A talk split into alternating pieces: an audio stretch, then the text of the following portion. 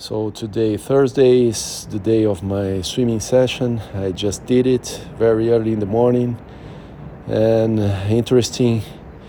I think uh, three interesting things. The first is, as usual, waking up and yeah, thinking now I have to go to my swimming session. Not easy, and it's a bit cool, so cold weather.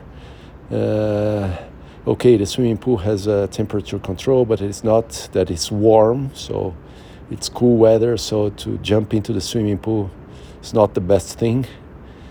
But okay, then the second thing is is the process. The the swimming process is I love it, or I have been loving it uh, since a while now.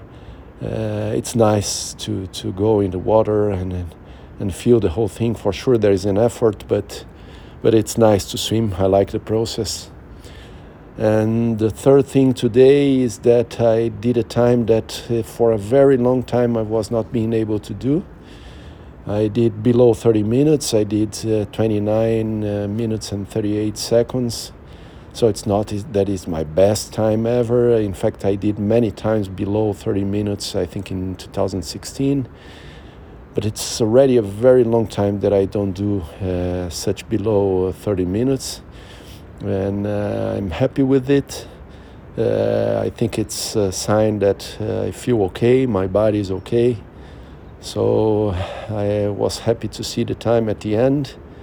And again, it's not a super time, a best time, but but it's quite okay for my standards at, and already in a, in a big while. So great. Uh, uh, let's go for the rest of the week Thursday, Friday.